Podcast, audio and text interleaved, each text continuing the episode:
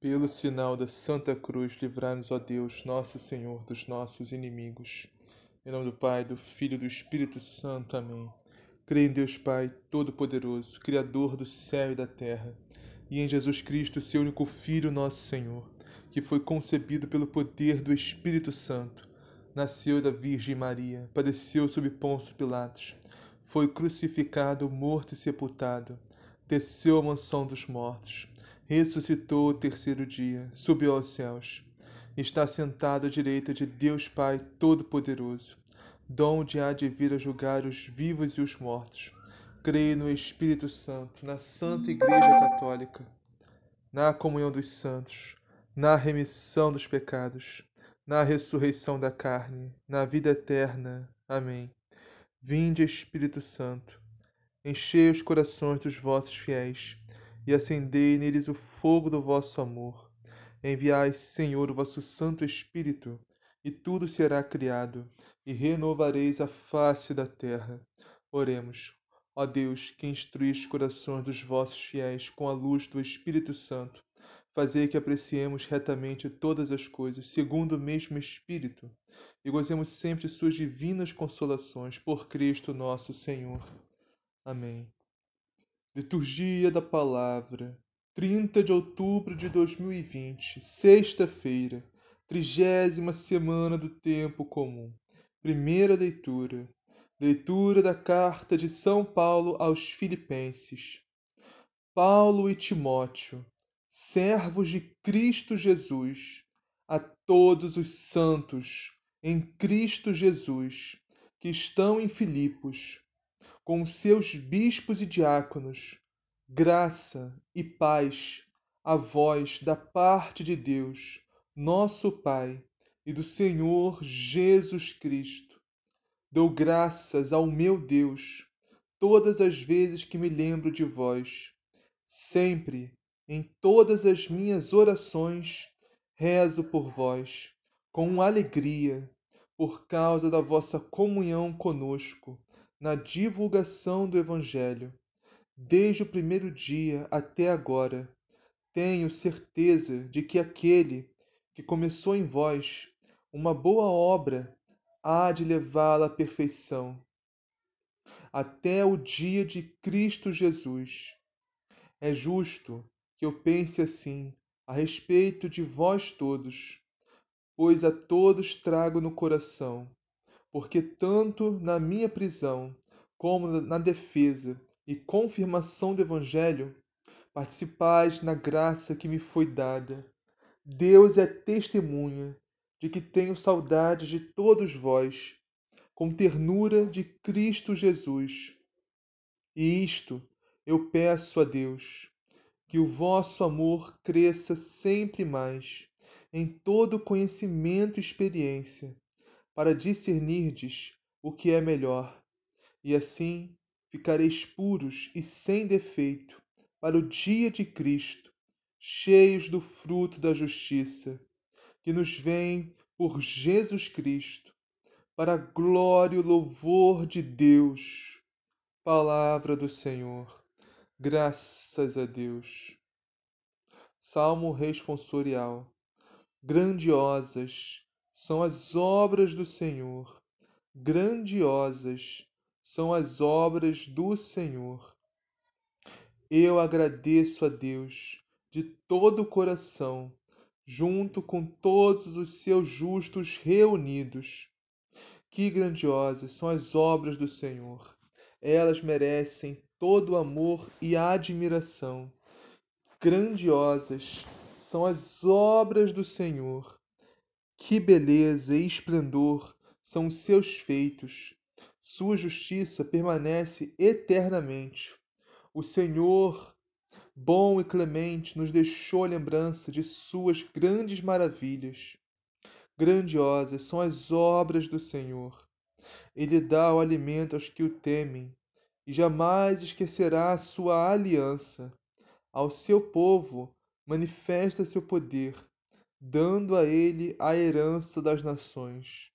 Grandiosas são as obras do Senhor. Evangelho, o Senhor esteja convosco. Ele está no meio de nós. Proclamação do Evangelho de Jesus Cristo segundo Lucas. Glória a vós, Senhor. Certo sábado, Jesus foi tomar a refeição na casa de um dos chefes dos fariseus, e eles o observavam. Diante de Jesus estava um homem com membros inchados então Jesus se dirigiu aos doutores da lei e aos fariseus e perguntou: É permitido ou não curar no sábado? Eles ficaram em silêncio. Então Jesus tomou o homem, curou-o e o despediu. Depois lhes disse: quem de vós, se tem um filho ou um boi que cai num poço, não tira logo daí, mesmo em dia de sábado? E nada puderam responder. Palavra da salvação. Glória a vós, Senhor. Vamos iniciar a meditação de hoje Primeira leitura, Filipenses, capítulo 1, versículo 6. A primeira leitura de hoje é Filipenses, capítulo 1, versículo do 1 a 11. Mas vamos meditar o versículo 6, que diz assim: Tenho certeza de que aquele que começou em vós uma boa obra há de levá-la à perfeição, até o dia de Cristo Jesus. Meus irmãos minhas irmãs, Deus faz a sua obra em nós e através de nós. É isso que Deus fez e faz e ainda fará em dois mil anos de Igreja Católica pelos santos. Porque só Deus é santo, meus irmãos, e Deus é fonte e origem de toda santidade. Então, a vida dos santos nada mais é do que uma obra de Deus obra que Deus fez neles e através deles.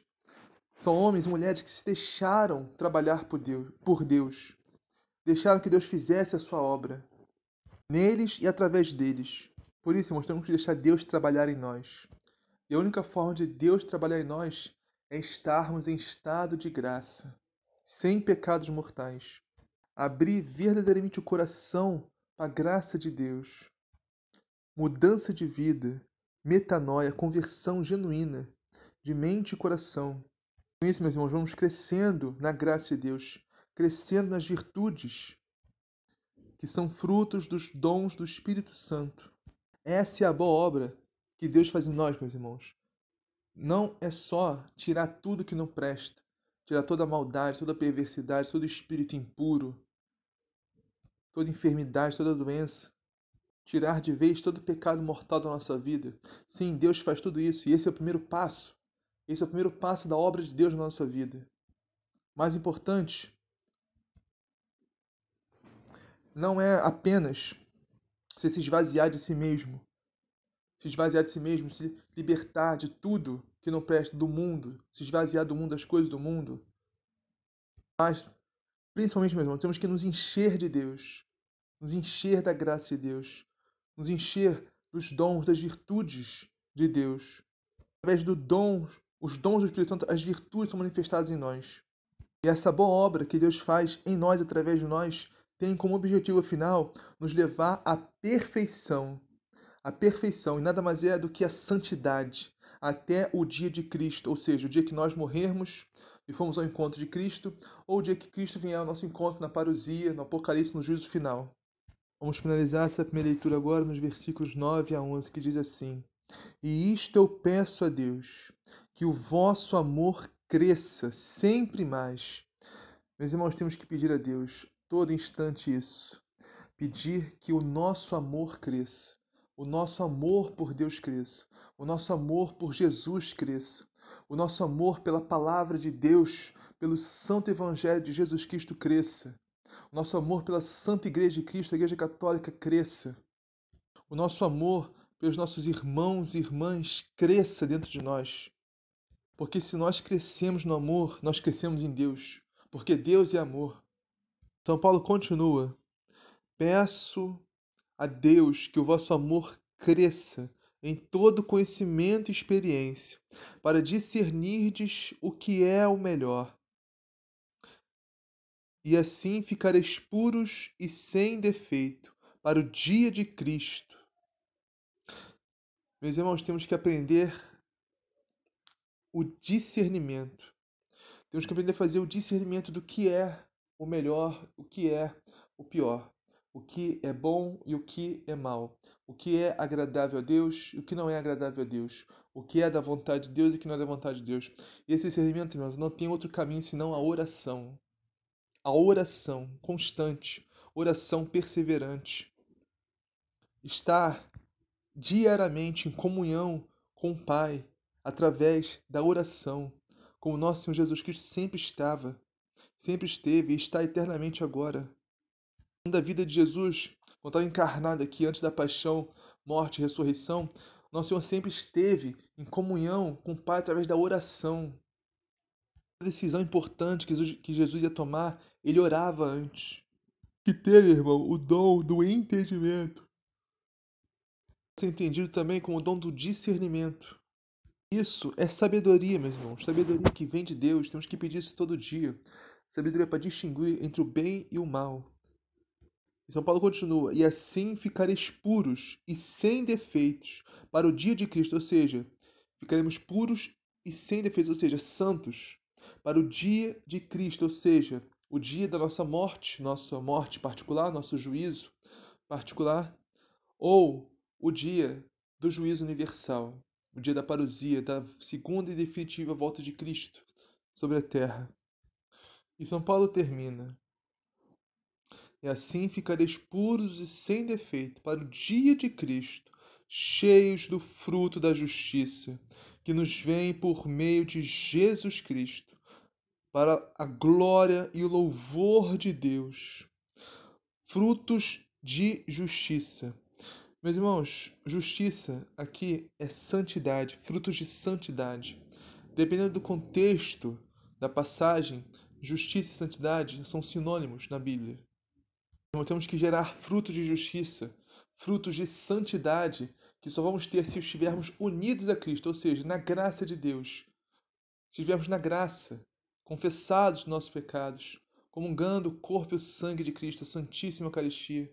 Só se estivermos na graça, vamos dar esses frutos de justiça, esses frutos de santidade que só podemos estar, só podemos dar estando em Jesus Cristo, vivendo na graça de Deus. Isso tudo para a glória e o louvor de Deus. Vamos ao Salmo 110, que diz assim: Grandiosas são as obras do Senhor. Eu agradeço a Deus de todo o coração junto com todos os seus justos reunidos. Que grandiosas são as obras do Senhor! Elas merecem todo amor e admiração. Meus irmãos, as obras, ou vamos falar no singular, a obra que o Senhor faz, que o Senhor fez, que o Senhor ainda irá fazer na nossa vida, merece todo o amor e admiração. A gente vê muito isso na vida dos santos louvor de graças a Deus por tudo, as obras grandiosas que os santos faziam em nome do Senhor, através do Senhor Jesus. Vamos meditar agora o Evangelho, Lucas, capítulo 14, versículos 1 a 6. E diz assim: Aconteceu que, num dia de sábado, Jesus foi comer na casa de um dos chefes das sinagogas, e eles o observavam.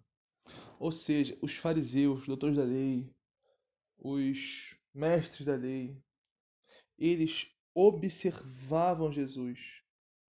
Mas no traduzido do tradicional, do original do grego, essa palavra é mais forte ainda, mais forte do que observava. Eles observavam atentamente. Eles observavam como quem fica de tocaia, quem fica de vigia, minuciosamente, né? minuciosamente, esperando um deslize de Jesus, uma palavra, um gesto, alguma coisa que, pode, que possa usar para incriminar Jesus. Né? E é curioso que eles, eles observavam Jesus tão meticulosamente, até os mínimos detalhes, Eles observavam Jesus, olhavam para Jesus, mas eles não enxergavam Jesus. Mesmo com esse olhar tão atento, eles não conseguiam capturar a essência de Jesus, não capturavam. Eles não conseguiam enxergar Jesus. Diante de Jesus havia um hidrópico, ou seja, uma pessoa que tem retenção de líquidos, e com isso incha né, o membro, incha a perna, o braço, não sei, endócrito, pessoa que tinha problema com líquido, com eliminar líquidos, né? Então, tomando a palavra, Jesus falou aos mestres da lei e aos fariseus: A lei permite curar em dia de sábado ou não? Mas eles ficaram em silêncio. Ou seja, é aquele silêncio, né, do culpado, né?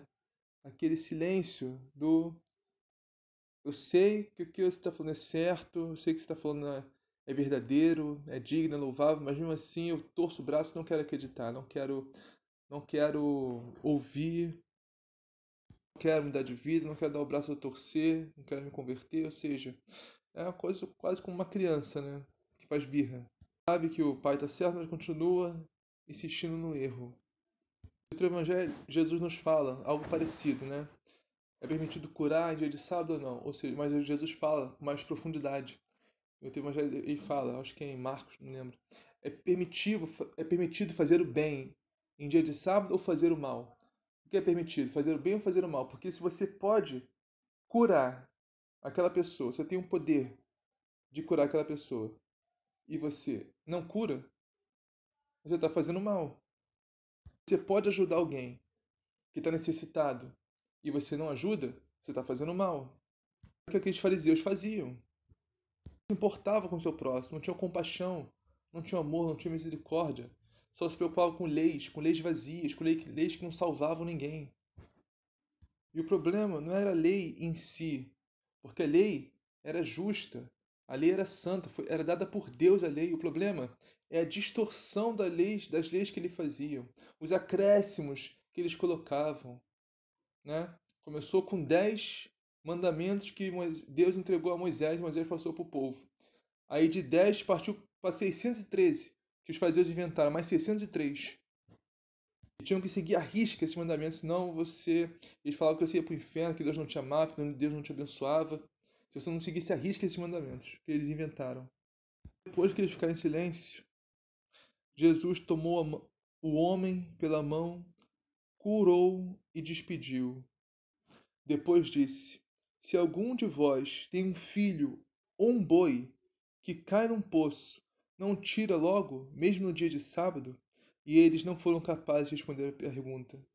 Foram capazes de responder isso. Por quê? Porque eles sabiam que Jesus está falando a verdade. Ele sabia que Jesus estava fazendo era santo, era agradável a Deus, era louvável. Não tinha nada que reclamar, não tinha nada que culpar, que questionar. Por que curou no sábado, que era sábado. Que...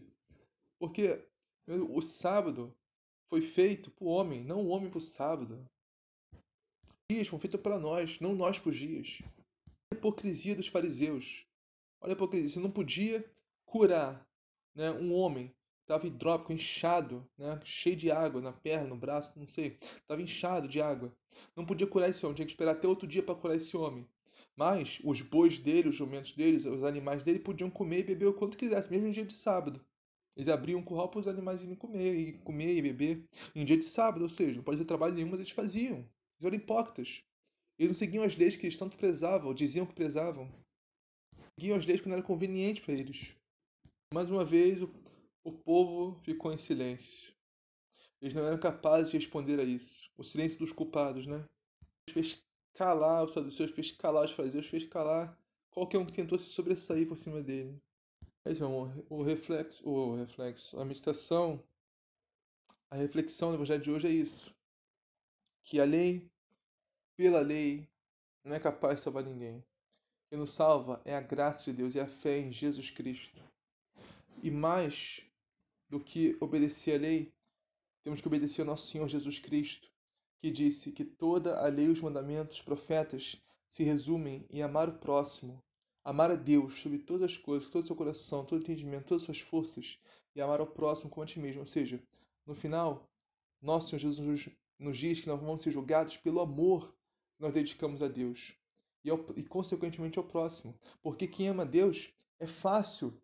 Quem ama Deus realmente, quem conhece a Deus, teve uma profunda experiência com o amor de Cristo, não é difícil viver os mandamentos. Sim, no começo é difícil, dificílimo. No começo, quando você está muito mundano, que você, você teve essa experiência, você quer mudar, quer conversão, não vai ser fácil. No início não é fácil, de jeito nenhum. Não é. Mas vai ficando fácil com o tempo, meus irmãos. Com o tempo vai ficando fácil, porque o amor de Deus vai nos enchendo e nós vamos nos esvaziando de nós mesmos. E quanto mais nós esvaziamos de nós mesmos, nos esvaziamos desse mundo, nos enchemos de Deus, mais fácil fica seguir os seus mandamentos. Mais fácil fica amar ao próximo. Por quê? Por causa do amor de Deus que nos preenche completamente e transborda através de nós. Então não sejamos que nem esses fariseus, apenas observantes da lei pela lei, sem ter amor, misericórdia, compaixão do nosso próximo, do nosso coração. Tem que ter amor, misericórdia, compaixão do nosso próximo. Assim seja, amém. Pai nosso que estás no céu, santificado seja o vosso nome, venha a nós, o vosso reino seja feito, a vossa vontade, assim na terra como no céu. O pão nosso que dia nos dá hoje, perdoai as nossas ofensas, assim como nós perdoamos a quem nos tem ofendido. E não nos deixeis que a tentação a livrais do mal. Amém. Ave Maria, cheia de graça, Senhor é convosco, bendito sois vós entre as mulheres, bendito é o fruto do vosso ventre, Jesus. Santa Maria, Mãe de Deus, rogai por nós, pecadores, agora e na hora de nossa morte. Amém. Glória ao Pai, ao Filho e ao Espírito Santo, assim como era no princípio, agora e sempre, todos os séculos dos séculos. Amém.